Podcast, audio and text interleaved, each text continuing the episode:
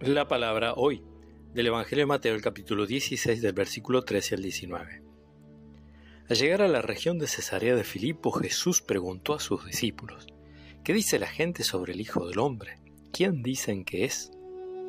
Ellos le respondieron, unos dicen que es Juan el Bautista, otros Elías, y otros Jeremías o alguno de los profetas. ¿Y ustedes? les preguntó, ¿quién dicen que soy?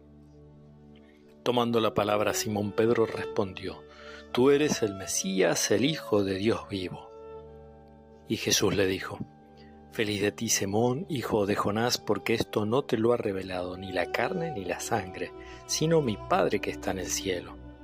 Y yo te digo, tú eres Pedro, y sobre esta piedra edificaré mi iglesia, y el poder de la muerte no prevalecerá contra ella.